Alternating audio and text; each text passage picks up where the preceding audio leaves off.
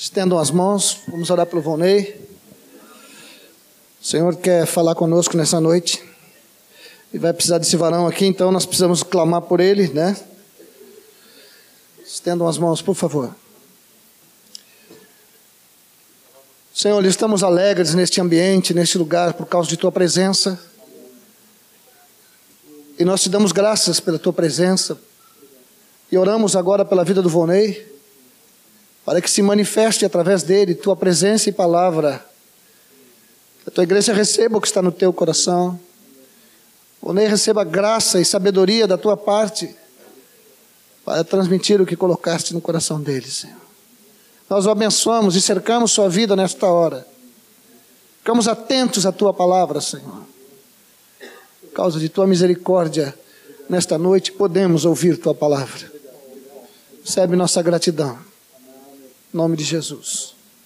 Amém. Amém. Vamos abrir nossas Bíblias em segunda Epístola aos Tessalonicenses. Segunda Tessalonicenses.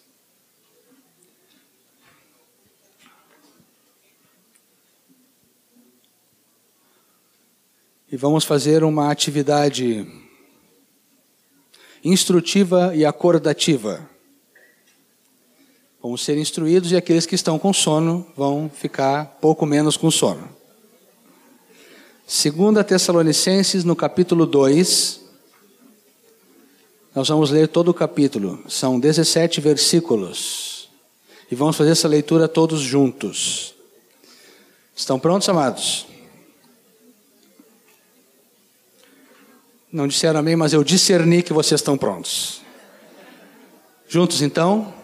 Irmãos, no que diz respeito à vinda de nosso Senhor Jesus Cristo e à nossa união com Ele, nós vos exortamos a que não vos demovais da vossa mente com facilidade, nem vos perturbeis, quer por espírito, quer por palavra, quer por epístola, como se procedesse de nós, supondo tenha chegado o dia do Senhor Ninguém de nenhum modo vos engane, porque isto não acontecerá sem que primeiro venha a apostasia e seja revelado o homem da iniquidade, o filho da perdição, o qual se opõe e se levanta contra tudo que se chama Deus ou é objeto de culto, a ponto de assentar-se no santuário de Deus ostentando-se como se fosse o próprio Deus.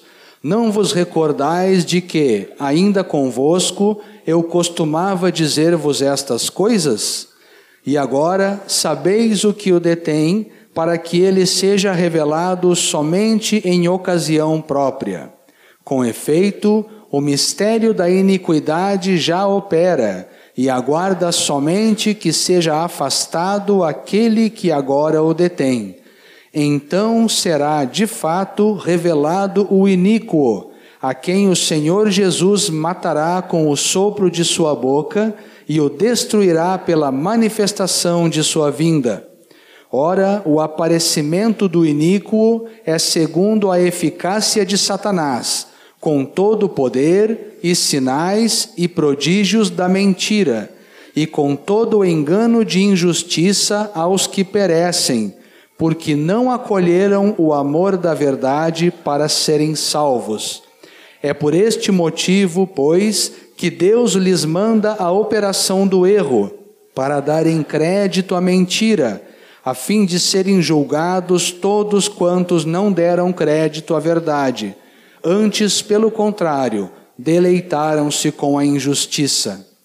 Entretanto, devemos sempre dar graças a Deus por vós, irmãos amados pelo Senhor, porque Deus vos escolheu desde o princípio para a salvação, pela santificação do Espírito e fé na verdade, para o que também vos chamou mediante o nosso Evangelho, para alcançardes a glória de nosso Senhor Jesus Cristo. Assim, pois, irmãos, permanecei firmes e guardai as tradições que vos foram ensinadas, seja por palavra, seja por epístola nossa. Ora, nosso Senhor Jesus Cristo mesmo e Deus, o nosso Pai, que nos amou e nos deu eterna consolação e boa esperança pela graça, consolem o vosso coração e vos confirmem em toda boa obra e boa palavra. Amém. Que passagem mais preciosa, que passagem maravilhosa esta. Enquanto eu buscava o Senhor para perguntando dele qual é a palavra que hoje eu precisaria compartilhar com os irmãos, esse capítulo veio e ele veio todinho, amados. Para abordar, como vocês veem, nos, nos primeiros versículos, ele começa falando aqui, né? Irmãos, no que diz respeito à vinda de nosso Senhor Jesus Cristo e a nossa união com Ele.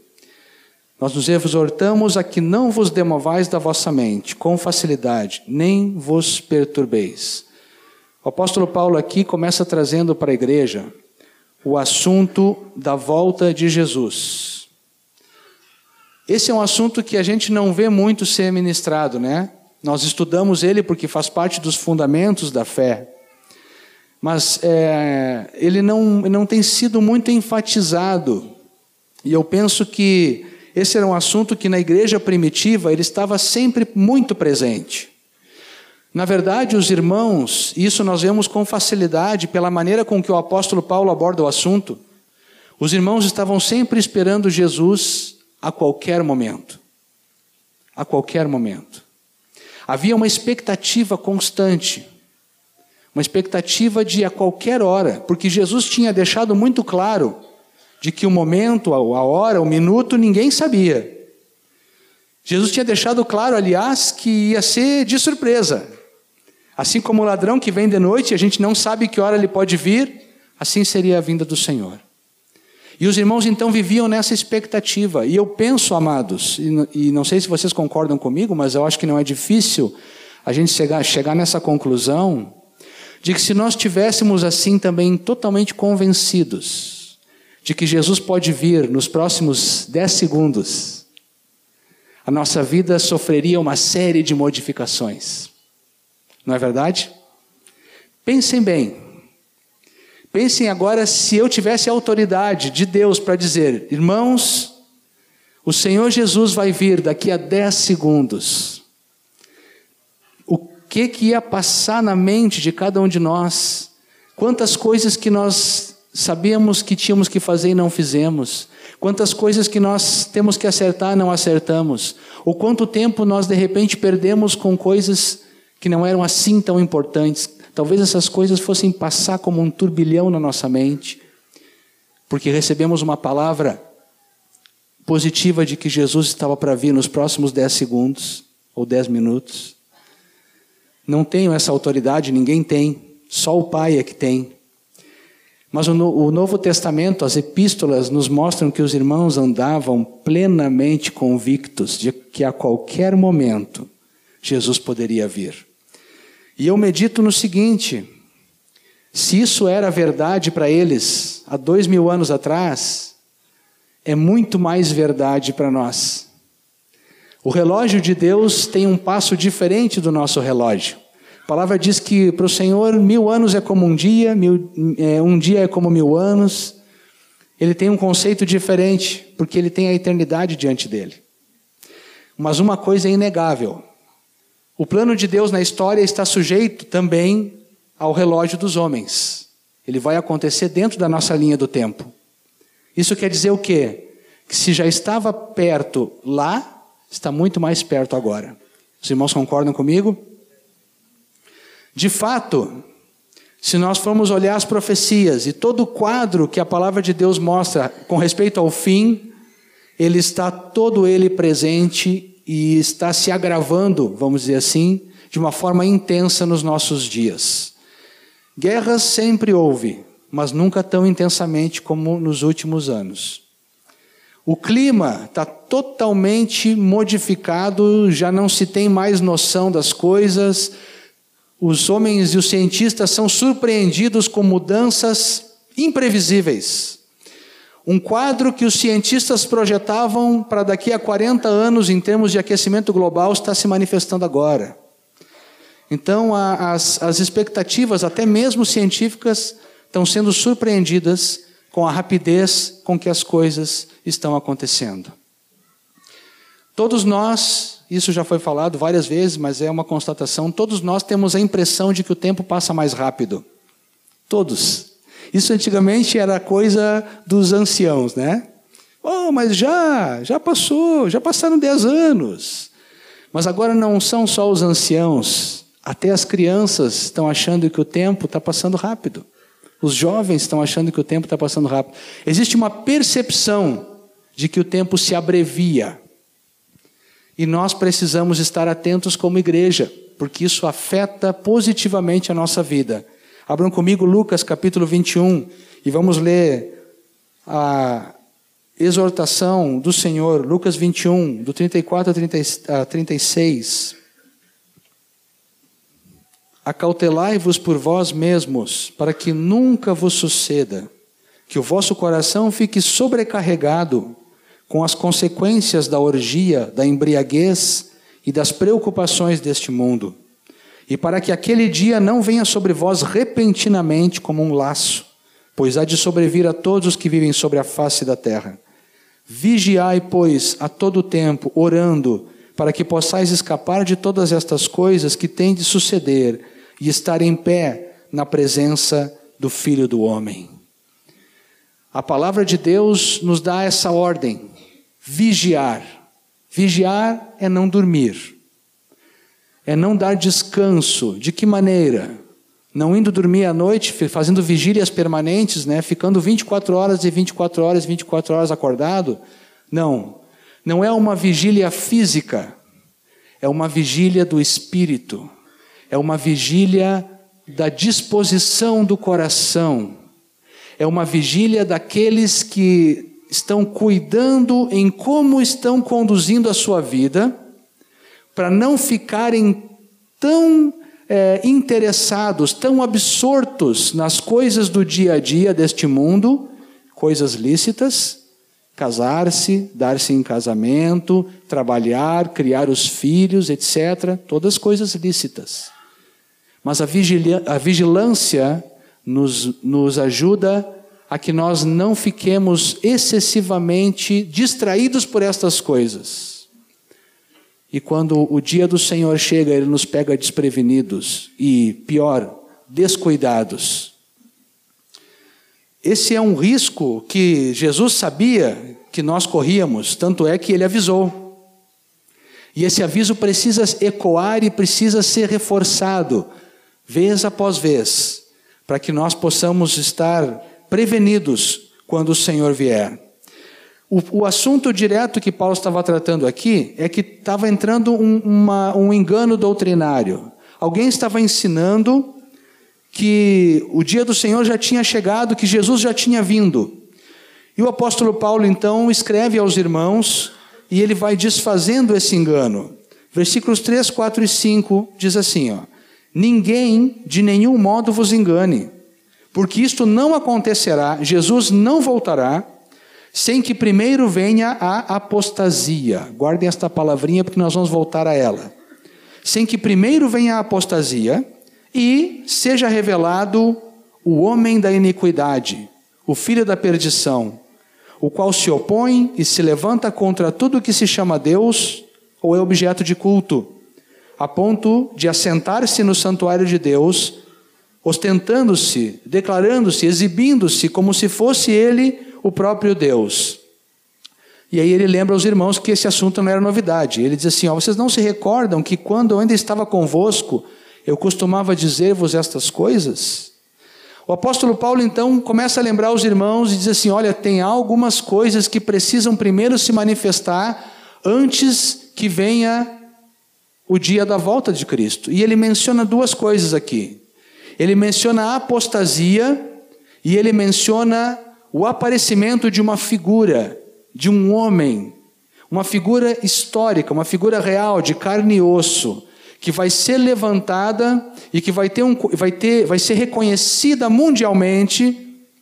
Ele, ele é chamado aqui de o iníquo, o filho da perdição, E tem algumas características, eu não vou entrar em detalhes sobre isso porque não tenho conhecimento para tanto, mas aqui está se referindo ao anticristo. Nós já ouvimos muitas vezes a respeito do anticristo. E esse anticristo, amados, a Bíblia fala também do espírito do anticristo, que no decorrer da história se manifestou em vários homens. Esse espírito de perseguição a Deus, a verdade de Deus, esse espírito se manifestou em Adolf Hitler, pelo ataque que ele fez ao povo judeu, se manifestou num rei é, chamado Antíoco Epifânio, que profanou o templo de Jerusalém, ele foi considerado um anticristo, ou seja, uma pessoa que estava operando no espírito do anticristo. O espírito do anticristo sempre tem esse ataque violento contra Deus, ele tem o caráter da iniquidade, da injustiça, e injustiça nesse sentido bíblico significa ignorar deliberadamente ou quebrar por livre e espontânea vontade as leis de Deus. Isso é injustiça. Nesse contexto aqui é isso, ignorar, eu não estou nem aí para o que Deus pensa, não estou nem aí para a palavra de Deus, eu não, não, não me preocupo com isso. Ou então, uma, uma posição pior ainda, eu conheço, mas não estou nem aí. Eu faço o que eu quero. Eu faço, eu pratico o que eu quero, não me importa se agrada a Deus ou não agrada. Isso é injustiça, pois esse vai ser o caráter deste homem. De negar o Senhor, de negar a sua lei, de negar a sua palavra. Essa, personalidade está para se levantar. É bem possível, isso já é especulação, mas é bem possível que este homem já exista, que ele já seja vivo, que ele já tenha uma certa idade apenas. Mas no momento certo, no cronograma de Deus, onde o Senhor permitir, esse homem vai se levantar. E Satanás, amados, o nosso inimigo, vem desenrolando todo um pano de fundo e fazendo um trabalho de longo prazo, preparando a humanidade para receber este homem de braços abertos. De fato, esse homem vai ter a recepção que Jesus não teve. Esse homem vai ter a aceitação que Jesus não teve. Ele vai ser bem aceito em todos os círculos políticos, econômicos, sociais e religiosos também.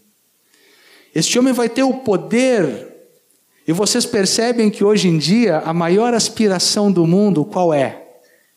Qual é a maior aspiração do mundo hoje em dia? O que, é que vocês acham? Paz. Paz. Essa palavrinha de três letrinhas. É a maior aspiração das pessoas em todo o mundo. Pois este homem vai conseguir a paz.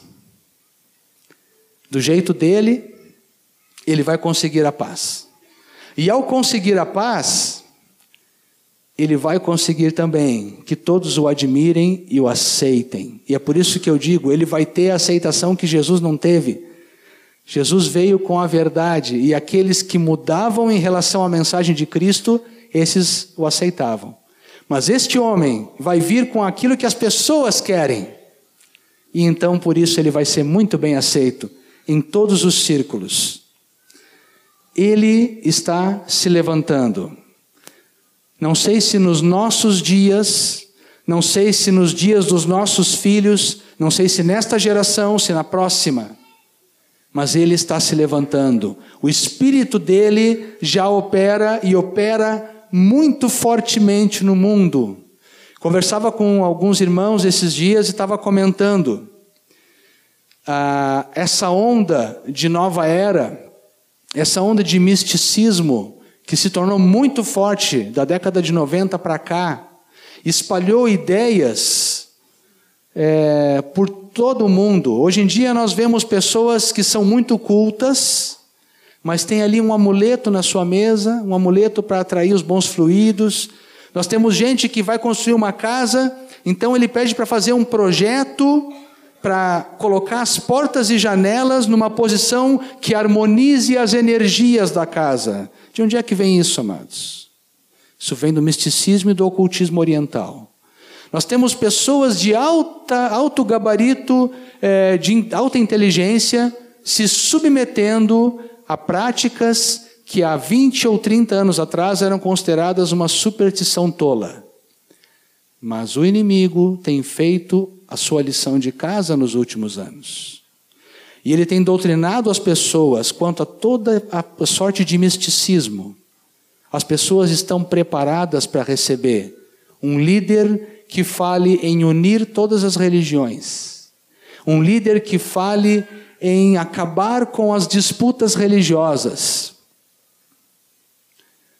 Um líder que, eh, que acene com a possibilidade de ele liderar toda a humanidade para uma nova era de harmonia baseada na espiritualidade, de justiça econômica e social, enfim. Todo o cenário está preparado. E nós não nos encaixamos neste cenário. A igreja não se encaixa nesse cenário. A igreja não pode se encaixar nesse cenário. A parte da assim chamada igreja que se encaixar nesse cenário é a igreja apóstata. O que, que é esta palavra apóstata? Não tem nada a ver, apostasia, apóstata, não tem nada a ver com aposta.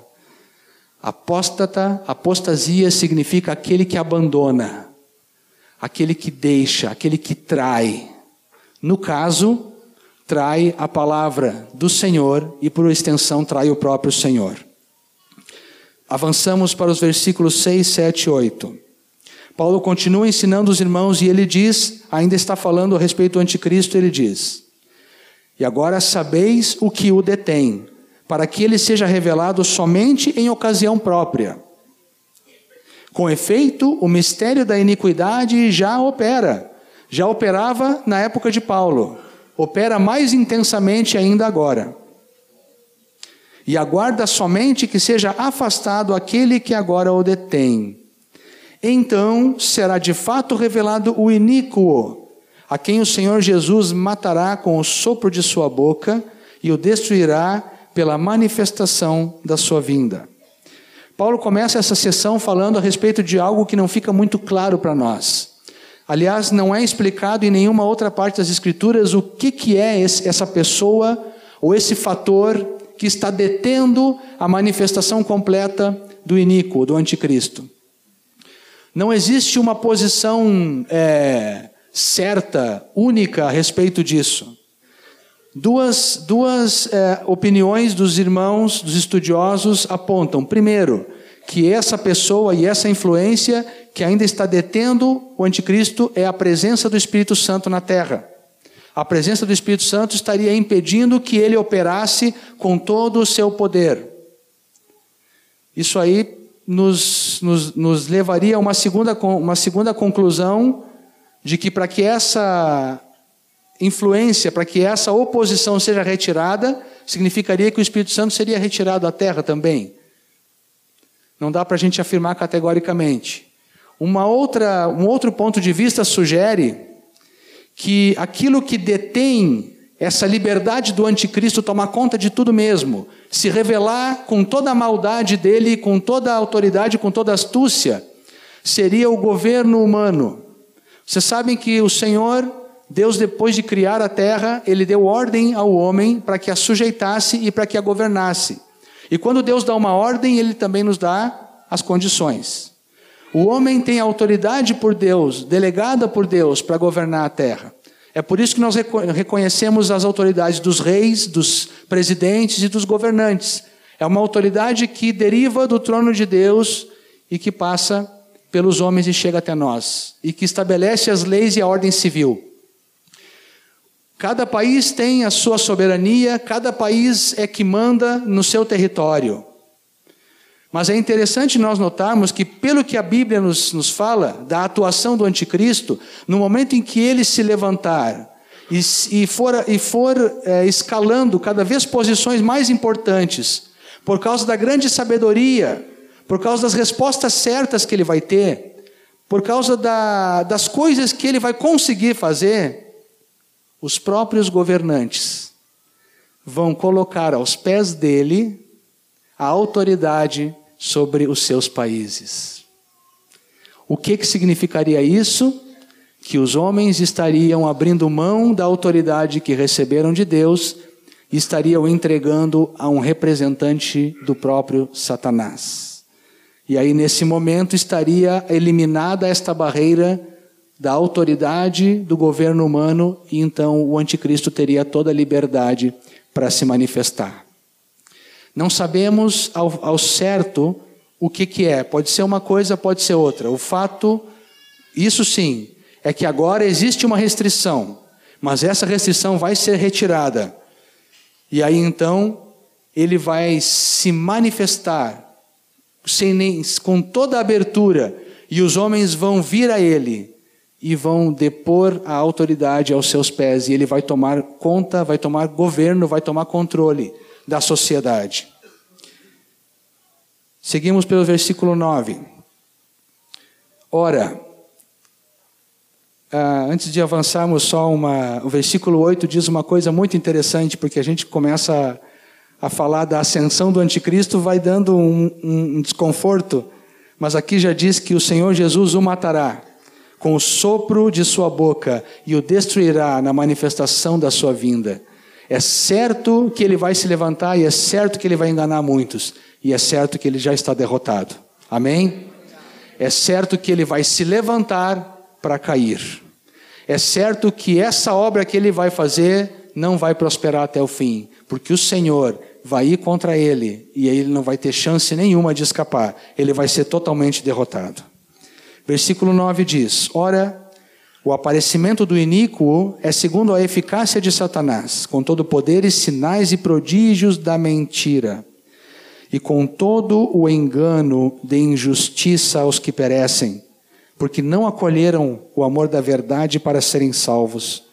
E é por este motivo, pois, que Deus lhes manda a operação do erro, para darem crédito, para acreditarem na mentira, a fim de serem julgados todos quantos não deram crédito à verdade, antes, pelo contrário, deleitaram-se, tiveram prazer, tiveram alegria com a injustiça. O diabo, nesse trabalho que ele vem fazendo, preparando o campo na humanidade para a chegada deste homem ou, ou para a manifestação deste homem, ele trabalha de duas formas. Ele sabe que a igreja de Cristo é a coluna e baluarte da verdade. Coluna e baluarte da verdade. A igreja é o templo, é o corpo de Deus na terra, é onde Deus habita aqui nessa terra, na vida de homens e mulheres totalmente comprometidos com Ele. Essa é a igreja. Então Satanás vai atacar a igreja. E Satanás engana também o mundo. De que maneira Satanás engana o mundo? Através da injustiça. A injustiça, que é aquilo que nós definimos antes como uma atitude de desobedecer, de desconsiderar as leis de Deus, de quebrar estas leis, e isso está presente na vida das pessoas que não conhecem o Senhor. Eles vivem quebrando a lei de Deus, eles vivem, vivem pecando. Muitos deles até mesmo conhecem essa lei, mas não, a, não levam ela a sério, não mudam as suas atitudes. Isso é uma situação, é, um, é um estado de injustiça. E a palavra de Deus fala que aqueles que amaram a injustiça e não quiseram o conhecimento da verdade, a esses vem a operação do erro para darem crédito ao quê? A mentira. As pessoas, amados, vão crer em alguma coisa. Todo mundo vai crer em alguma coisa.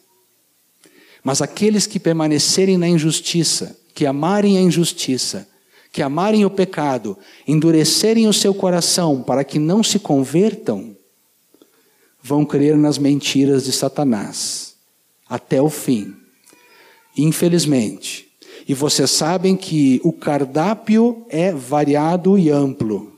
Existe uma oferta para cada tipo de pessoa. A verdade é uma só, porque ela é uma pessoa, é Cristo. A verdade não pode ter várias formas diferentes, ela é uma única pessoa, ela é Cristo Jesus.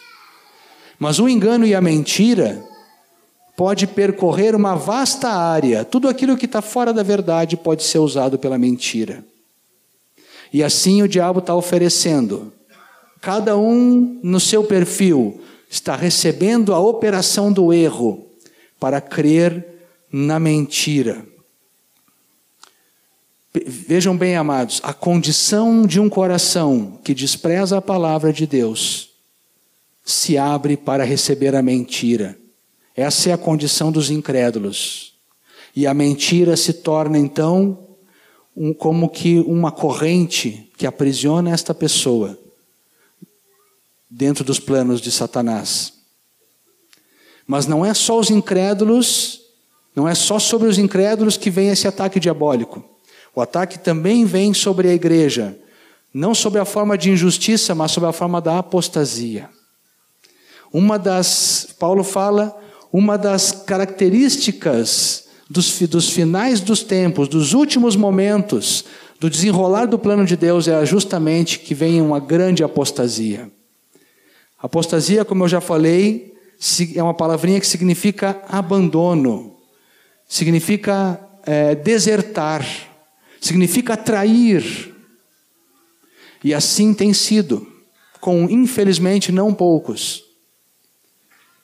Traindo a palavra, traindo a fidelidade aos princípios bíblicos, traindo a fidelidade à pessoa de Jesus Muitos setores que hum, pelo mundo todo hoje ainda querem se identificar como igreja, infelizmente têm entrado no estado de apostasia, se afastando da centralidade de Cristo e permitindo que várias outras coisas, coisas que constituem mistura, elementos trazidos até mesmo do ocultismo, entrem para dentro da sua pregação e do seu ensino.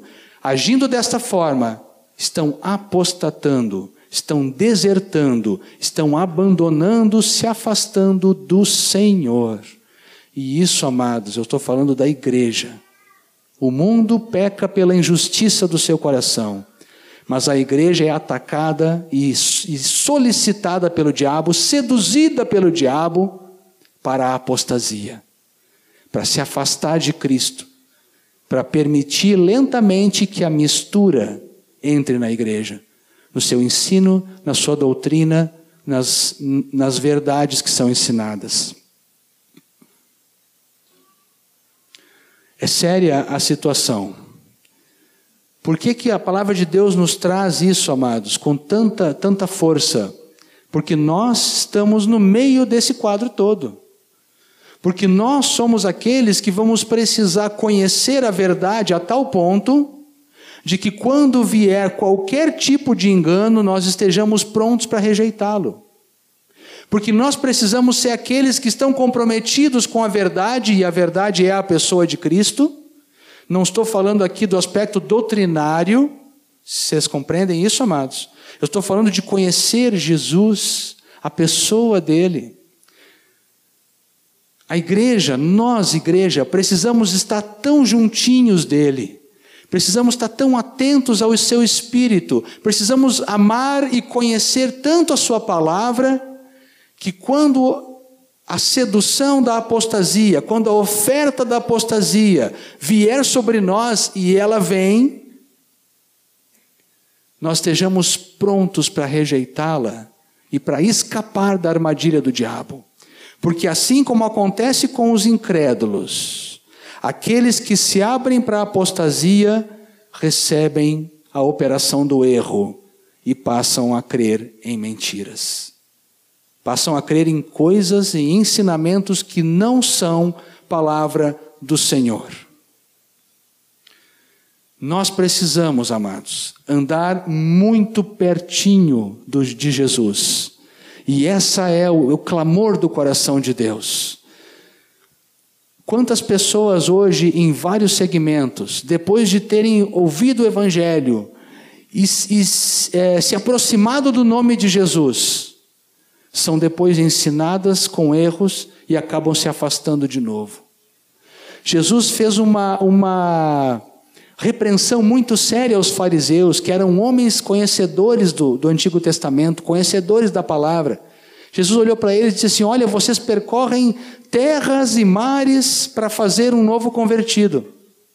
Só que depois que vocês fazem esse novo convertido, vocês ensinam ele a ser duas vezes mais filho do inferno do que vocês. Vocês mostram para ele a verdade do Deus único e verdadeiro.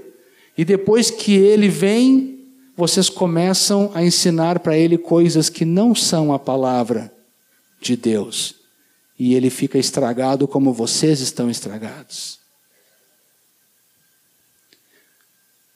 Nesses últimos dias, amados, a necessidade que nós temos e a dependência do Espírito Santo, se é que se pode dizer isso, é cada vez maior. O compromisso que eu preciso ter com a verdade é cada vez maior. O compromisso que eu preciso ter com aquilo que eu tenho sido ensinado e que eu confiro e que eu vejo na palavra de Deus precisa ser cada vez maior. Eu não posso ter uma atitude descomprometida. Eu preciso levar muito a sério cada uma das coisas que me são ensinadas. E eu preciso estar conhecendo a sua a palavra de Deus profundamente, porque senão eu não vou saber discernir entre o erro e a verdade. Quando estava pensando nessa questão da apostasia, eu me lembrei do que Paulo fala a respeito de um companheiro dele. Abra em 2 Timóteo, capítulo 4, versículo 10. 2 Timóteo 4,10. Paulo está abrindo o coração aqui, está falando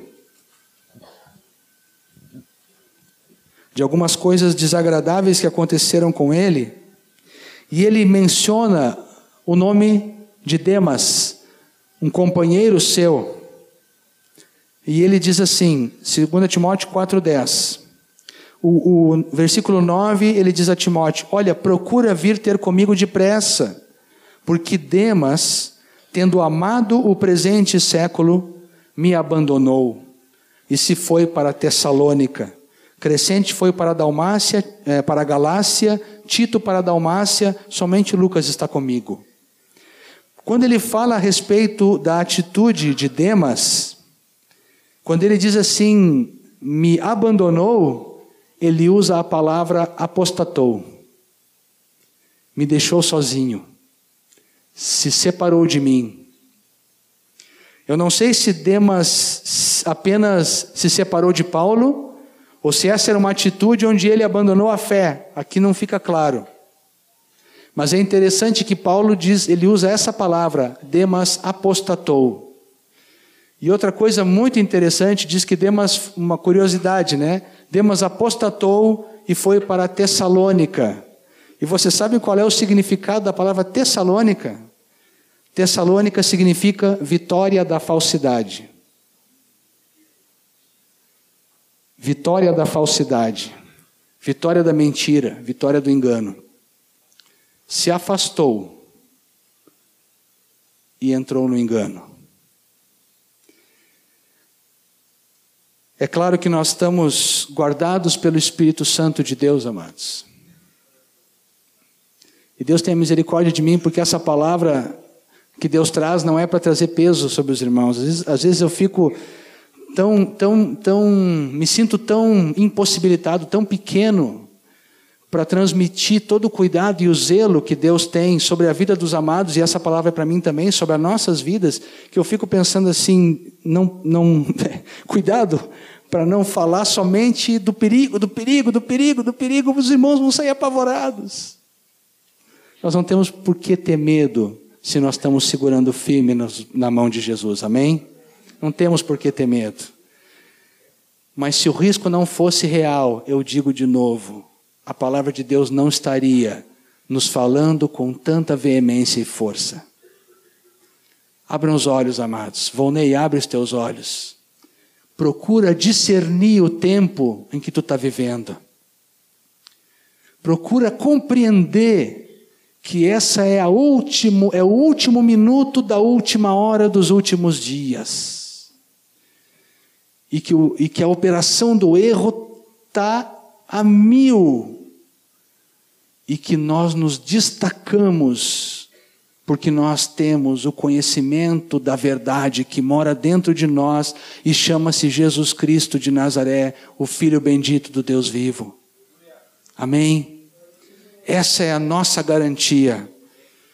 Depois que Paulo fala da apostasia, então, nos versículos 13, 14 e 15, aí ele nos explica, e é aqui que nós também precisamos prestar bastante atenção, como é que nós vamos fazer para ficarmos a, a salvo do erro.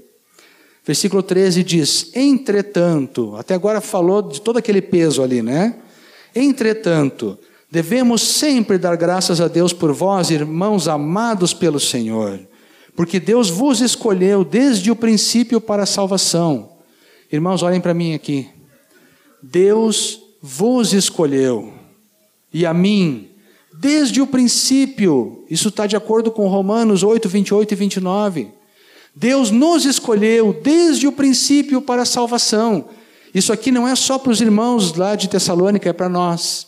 Deus nos escolheu desde o princípio, desde antes da fundação do mundo, ele olhou para o nosso coração e disse: Este coração vai se abrir, vai se dobrar, vai se arrepender e vai caminhar comigo. Portanto, eu escolho ele e ela para a salvação. Deus nos escolheu desde o princípio para a salvação, pela santificação do Espírito e fé na verdade, para o que também vos chamou mediante o nosso Evangelho para alcançardes a glória de nosso Senhor Jesus Cristo. Assim, pois, irmãos, permanecei firmes e guardai as tradições que vos foram ensinadas, seja por palavra, seja por epístola nossa. Paulo se alegra porque ele confia na obra de Cristo, na vida dos irmãos. Paulo se alegra porque ele sabe que Deus é poderoso para guardar a igreja. Nós podemos nos alegrar porque o Senhor é poderoso para guardar a sua igreja, mesmo no meio dessa encrenca toda. Aliás, só Ele é poderoso. Se não fosse por Ele, nós seríamos facilmente iludidos, facilmente enganados. O homem se impressiona com muita coisa. Basta acontecer um milagre, um prodígio, pronto, já as pessoas estão achando que é uma grande coisa, que é espiritual, que é de Deus. Nós sabemos que o diabo faz milagre também. Milagre é uma palavra que nós frequentemente usamos conectada com as obras de Cristo. Mas milagre é uma operação sobrenatural. O diabo pode produzir milagres também e produz. E produz. Ah, Vona, então tu não crê que o santo ou a santa tal, eu fiz uma promessa, foram 74 velas e que eu acendi uma depois da outra, e aí houve um milagre. Meu filho foi curado, tu não acredita nisso? Acredito. Totalmente. Eu acredito. Houve milagre. Houve manifestação de poder sobrenatural inegável. Agora eu quero te convidar para que juntos nós vamos descobrir qual foi a fonte deste poder. Se veio de cima ou se veio de baixo. Milagres. Aliás, foi falado aqui que o anticristo vai se manifestar com muitos prodígios com muitos sinais, com milagres. Vai fazer coisas tremendas. E as pessoas vão ficar de queixo caído. E vão dizer: Oh, realmente este homem é um enviado enviado das divindades, dos deuses. E vão estar prontos para recebê-lo. Se não fosse o Espírito Santo, se não fosse a pessoa de Cristo, se não fosse a palavra de Deus que é viva e eficaz, coitados de nós, estaríamos é, totalmente sujeitos a cair no engano. Mas o Senhor confia no seu Espírito, na Sua palavra, e confia no amor de Jesus que fez uma obra em nós que agora nos deixa agarradinhos e grudadinhos nele. Então ele diz: Olha, Deus escolheu vocês desde o princípio para a salvação. Aí ele traz duas palavrinhas que nós temos que prestar muito cuidado e atenção. Essa salvação vem pela, versículo 13, leiam comigo. Salvação pela e. De novo, agora todos juntos. Salvação pela e exatamente a santificação do Espírito e a fé na verdade. Santificação, que os irmãos sabem mais do que eu, significa separação. Santificação tem um aspecto negativo e tem um aspecto positivo, onde a santificação existe um separar-se para longe do mundo e separar-se para perto de Deus. Santificação não é se separar para ficar no ar flutuando, né? É rejeitar, distanciar-se de algo e achegar-se a alguém. Essa é a santificação do Espírito. Esse E maiúsculo nos dando a entender que ali fala do Espírito Santo. O Espírito tem buscado santificar e tem, graças a Deus, tem, tem sido bem sucedido nessa obra, na vida de cada um de nós, amados. Mas, por favor, cooperem com Ele, amados. Deixem Ele fazer isso. Jovens, vocês que, assim como eu, que sou duplamente jovem, porque eu tenho 20 anos duas vezes, então eu sou duplamente jovem. Deixem o Espírito Santo santificar, deixem o Espírito Santo separar vocês. Ah, mas separar, é, separar, separar. Separar significa separar mesmo. Significa ficar longe de coisas que são produzidas nesse mundo e que são usadas para sobrecarregar o nosso coração e tomar a nossa mente, e podem fazer isso com uma rapidez incrível. Deixa o Espírito santificar a tua vida. Igreja, deixa o Espírito Santo santificar, não atrapalhe o trabalho dele, por favor.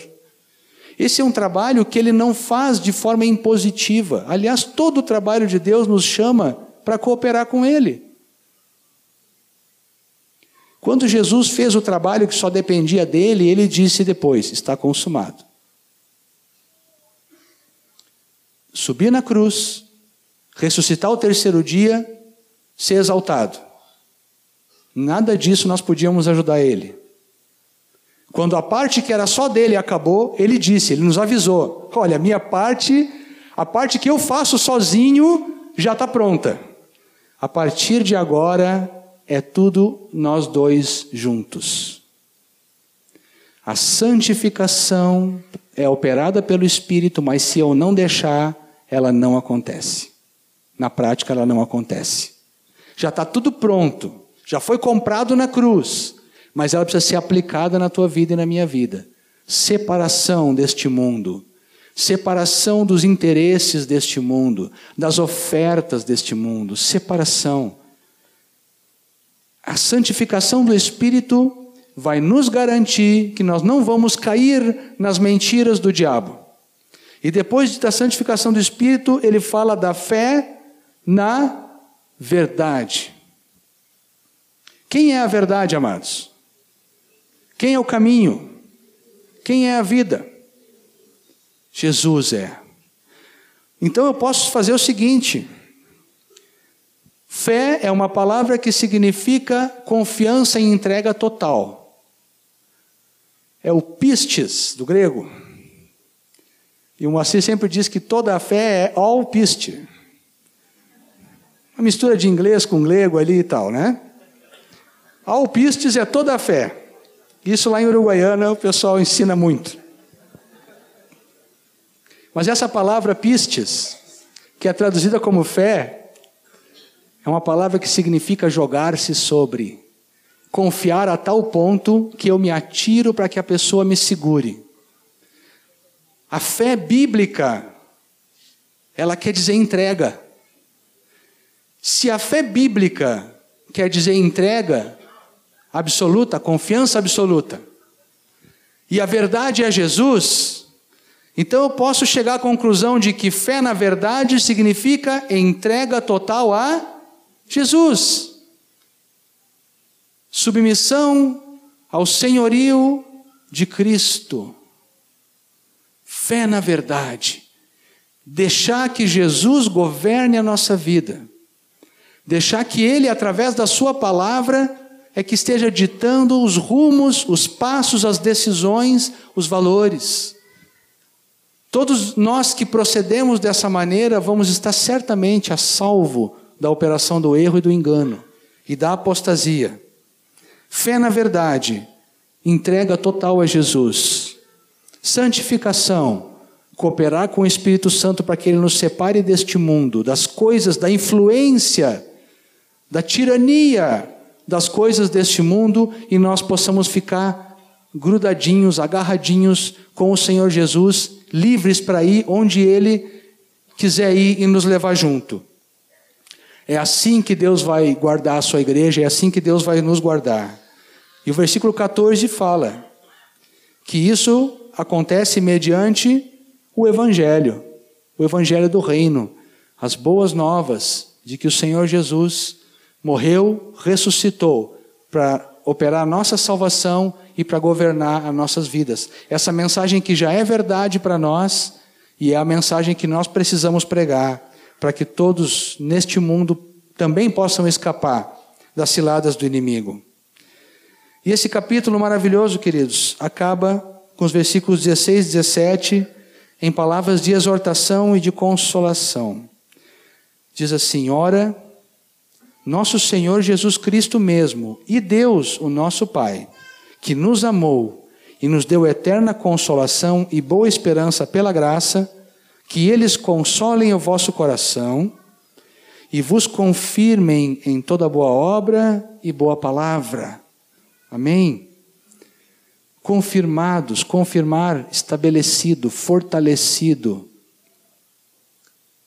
fortificado para em toda boa obra e para toda boa obra, para toda boa obra de obediência, para toda boa obra de proclamação do evangelho e em toda boa palavra.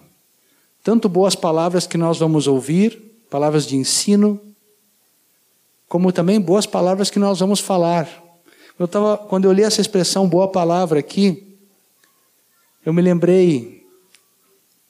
Tiago diz que aquele que domina sua língua é um homem perfeito. Porque no nosso falar, nas coisas que nós falamos, está talvez a maior fonte de tropeço para a vida de um discípulo. Nossa tendência é pecar muitas vezes no falar. E a Bíblia diz que é inconveniente isso, que a nossa boca, uma hora, ela está dizendo: Eu te amo, Jesus, tu és maravilhoso. E na hora seguinte, ou no momento seguinte, está falando mal de um irmão, está criticando um irmão. E da mesma fonte fica jorrando uma hora água boa, depois já é água amarga, e não é conveniente que essas coisas sejam assim. Mas, infelizmente, é fato de que a nossa boca, muitas vezes, dela procedem palavras que não são boas. Foram geradas na nossa mente, né? Pensamos coisas que não são boas e aí a gente fala elas depois de ter pensado.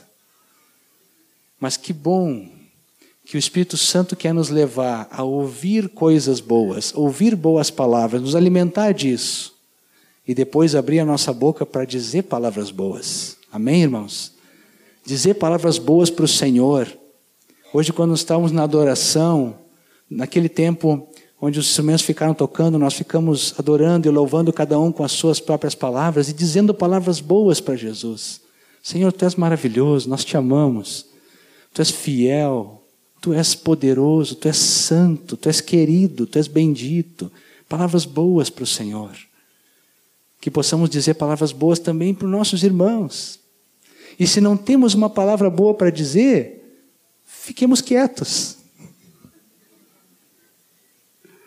Se tu não tem uma coisa boa para dizer do teu irmão, fecha a boca. E depois, quando tu tiver uma coisa boa para dizer, aí tu fala. Mas em toda boa obra e em toda boa palavra, a igreja vai sendo fortalecida, andando próxima de Jesus sendo digna de escapar da operação do erro e do engano que já está a mil neste mundo e que, infelizmente, pela palavra sabemos que vai ficar muito mais intensa. Mas nós, pelo Senhor, por nós mesmos e por nossos filhos, vamos ficar em pé e vamos resistir e vamos vencer, confiando sempre no Senhor. Amém, queridos? Quero repartir com os irmãos essa exortação da palavra, com alegria e com amor, em nome de Jesus. Vamos orar. Senhor, obrigado pela tua palavra, porque ela é eterna. Os céus passam, a terra vai passar. A tua palavra, porém, nunca vai passar. E essa palavra, esse cuidado que o apóstolo colocou sobre a igreja, chegou até nós. E nós entendemos, Senhor, que se esse cuidado ele era urgente naquela época, há quase dois mil anos atrás, então agora ele é mais urgente ainda. Nós te pedimos graça, Senhor. Queremos estar junto contigo. Queremos estar andando em santificação e queremos estar andando nessa fé na verdade, para que em tempo algum, nenhum de nós, Senhor, nenhum dos, das, dos irmãos a quem nós amamos, nenhum dos nossos parentes, dos nossos filhos, seja enganado, mas todos nós possamos nos levantar como uma geração que anda na verdade, porque anda contigo, Pai. Nós oramos por nós mesmos e pela tua igreja. Oramos, Senhor, para que o teu espírito denuncie a apostasia no meio da igreja. Oramos para que toda, todos os líderes e todos os irmãos sejam cheios de discernimento, discernimento que vem da intimidade contigo, discernimento que vem do amor à tua palavra, para saberem diferenciar o erro da verdade, saberem diferenciar o engano da tua palavra. Ó oh, Senhor, nós oramos, sabemos que vamos ser perseguidos por causa da nossa posição, e aqui também nós oramos para que em nenhum momento nenhum de nós venha recuar, nenhum de nós venha apostatar, mas fiquemos firmes, Senhor, andando contigo e possamos entrar triunfantes na tua glória no dia em que tu te manifestares, Senhor, e nós te manifest nos manifestaremos juntos também. Abençoa a cada um dos irmãos aqui, Pai abençoa nossas vidas. Enche-nos, Senhor, com o teu espírito e da tua consolação, e somos assim fortalecidos por ti. Em nome do Senhor Jesus. Amém e amém, Senhor.